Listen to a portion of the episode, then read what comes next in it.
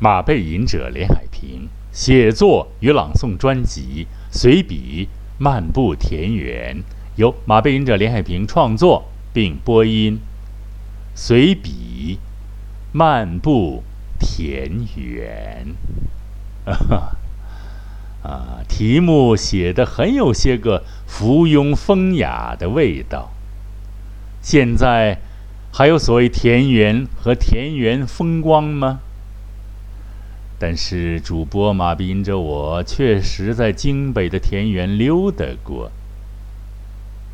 田园应区别于荒原，人为的痕迹会很不少，譬如麦田、稻田、果园、房舍、建筑等等。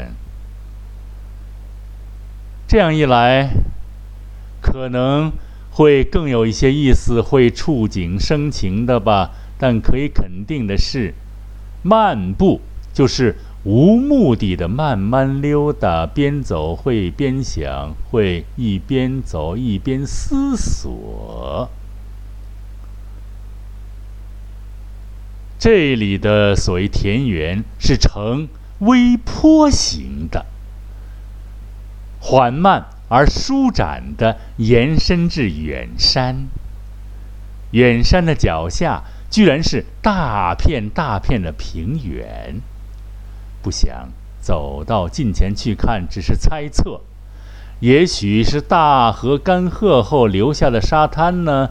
也不必走到近前去搞什么地质实地考核，你也不是地质队的。这样的话，也给遐想留有位置。思想的飞跃比人的具体飞跃。好像要容易得多。比如，你现在就可以进行一个思考：越过山峰，山的那一端是平原还是林地呢？也许是大片桃源，还也许正是稻花飘香、稻浪滚滚呢？人。有思想是很幸福的，他不会因眼前的得失而停滞，也不会因贫穷而匮乏。想象的空间有时甚至会超过现实的空间的。有时啊，就很佩服巴洛克以后那波思想家的脑子，而且。还对时空的思索，啊，诚然呢，从亚里士多德可能就已经开始了啊，列出了无可辩驳的公式来。真是啊，空间越想束缚人类人脑所产生的思想，就越想突破它。思想的附着点会随时、随地。有所变化的，其和田园变化并没有直接关联。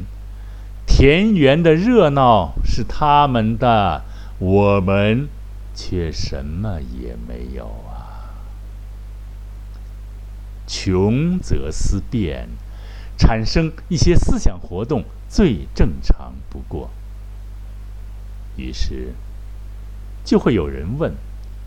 为什么会经常选择独自一人的漫步？这是不是就说你选择孤独，就是不愿意有一个朋友或非朋友的在一旁并辔崎岖，会影响你的沉思？对，正是这个意思。你与他交流没意思，不理睬又显得你心不在焉，人家会说不把他放在眼里，放在心上。所以一个人漫步最好，心随所由，无拘无束。真的，人和人是不一样的。譬如村里的村民或。外地来的租户，看你瞎溜达，还会认为你吃饱撑着呢。有时就会想啊，这些农民有思想吗？不得而知。据说这一带叫山后，住户多是以前的佃户和打杂的，来自天南海北，给谁打杂不得而知。山后有文化吗？不得而知。但是，翻过横亘在眼前不太高的山梁，到达所谓山前，可就是曲明景澈，别有洞天。万寿山的佛香阁，香山的碧云寺，卧于山隅，他们的脚下，除昆明，除昆明湖外，就是万顷良田。早些年间，这些个地界生产京西稻，煮熟后为金黄色、油亮油亮的，据说是贡米。解放后，老百姓也能吃到笔者，就是马兵者我呀，就有幸吃到过此种贡米，软香软香的，令人终身难忘。京西到今安在，望着原本盛产优质稻米的万顷良田上，以各种理由兴建的形形色色建筑，不禁就想：所谓发展，一定要以破坏原有的优良物质为前提和代价吗？其实，马背隐者从未真正的。翻阅过这叫不上名字来的山集，道听途说，加上一些文字材料，再加上最重要的一点，那就是想象，一时才获得了最大的自由，让心思任意的从山脊上翻来翻去的。不过，路边的一块牌子，到。引起了笔者的注意，引起了马笔者我的注意呀。上面说某年某月某某某，请原谅不提名字啊。从山前翻到山后来，还有某某亲王资助盖了几间土房定居下来，已了却后半个残生。看到这块牌子，心里一沉。到无比伤感的想，身后被形容成无比伟大的作家生前，不仅仅是像其所说举家十洲九长奢的样子了，还要还要惨，连住的地方也被剥夺了，居无定所，还要靠别人的赞助几间土屋才能得以生存。如此看来。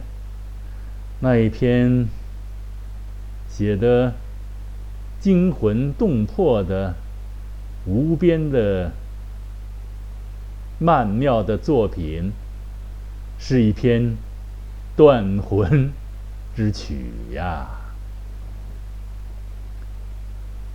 就马背隐者现在看来，这块牌子后面的村落肮脏至极。啊，现在可能已经整理干净了啊！我看到村口已经站到保安了，站着保安了啊！垃圾旁边，野狗路旁溜达，整个村子上弥漫着一股恶臭。几百年以前，会比现在干净，会比现在文明。更没想到的是啊，迅速。穿过这肮脏的村落以后，跳过大堆大堆的垃圾，仅仅过了一条小土路，竟然是大片大片的树林，豁然映入眼帘。树林有三种，一种是杨树，一种是松树，一种是柳树的。主播马斌着我最喜欢柳树林，于是走了进去。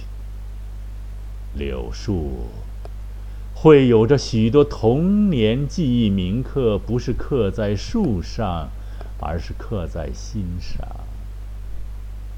首先，柳树能吃，这才是对他记忆的核心部分。柳树春日才滋出嫩芽儿，无论是为了充饥，还是为了吃鲜，都是上好的大自然的恩赐。柳芽儿可以和棒子面，也可以用水焯一下，搁上些调料凉拌，略苦，略带有几丝清香，也妙不可言。据说，还拜火瞑目了。与柳树相关的还有一种吃食，它不属植物，那就是寄鸟猴，也叫蝉啊，应该说学名叫蝉，但叫寄鸟猴更准确一些。蝉未脱壳之前，从土里爬出来的样子，土头土脑的样子，就想像个，就像个小土猴。寄鸟似乎依柳树而生，哪儿有柳树，哪儿就能找到它。晚上拿手电筒，顺柳树杆找，一会儿就能收获颇丰。没手电也没关系，可以乱摸。照样能逮着。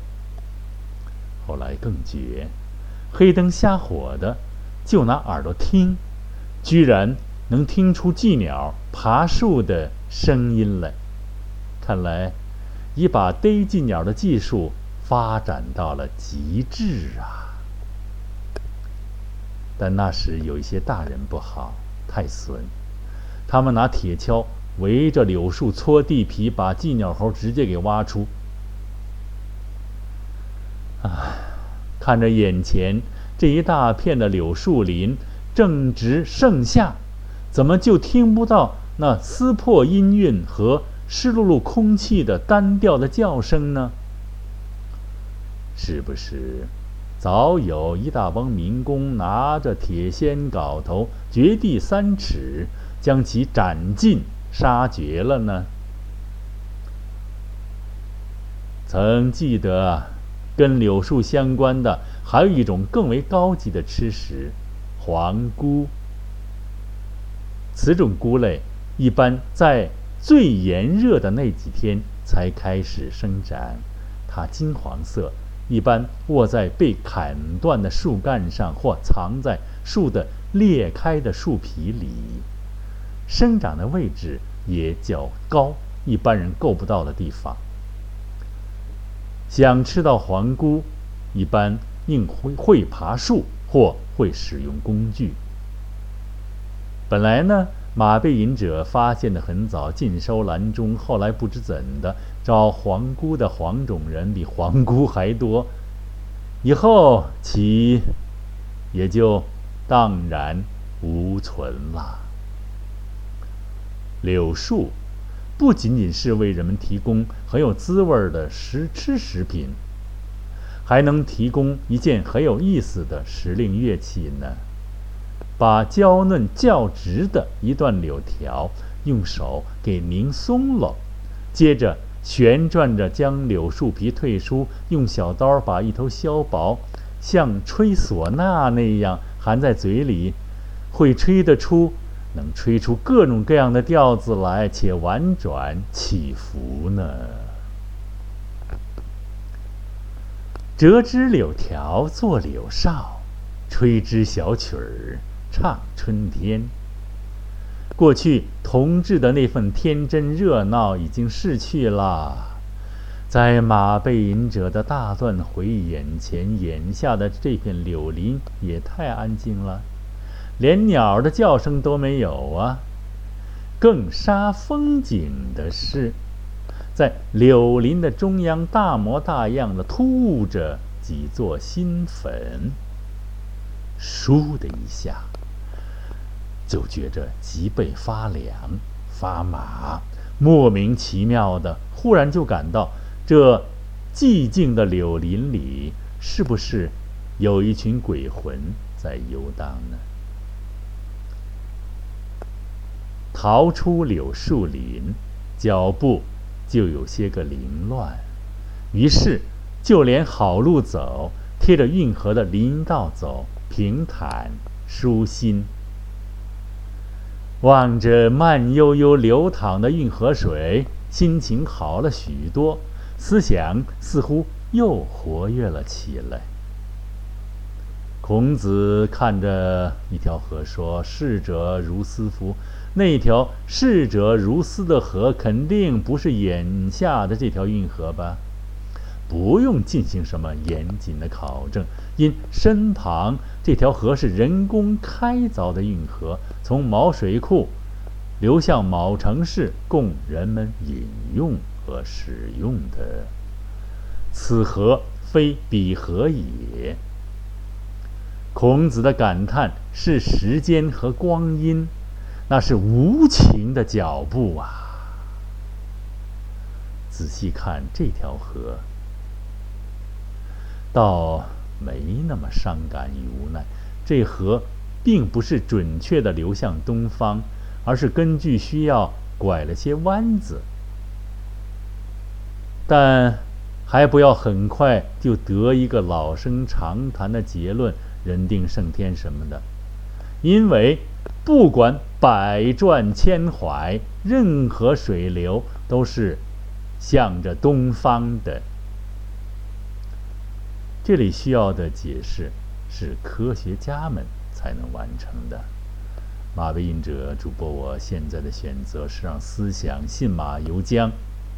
真的，在小时曾听到过某一部所谓著名小说的名字，具体不太清楚了，好像是什么什么什么溪流水啊，是静静溪流，记不太清楚了书名啊，没有看过啊，听了几段，但当时想着就非常。新奇，怎么还有向西流的河水呢？但小小时候就觉着家乡味儿十足啊，很神奇，很美。什么什么溪流水啊，这个这个记不太清了，I'm sorry。现在长大了，朦朦胧胧就感觉着溪流水肯定是与区域的错觉有关，水的流向绝不是一个孤孤零零的现象。是不是和地球的引力有关呢？据说海的潮汐与月球有关，更是太有意思了。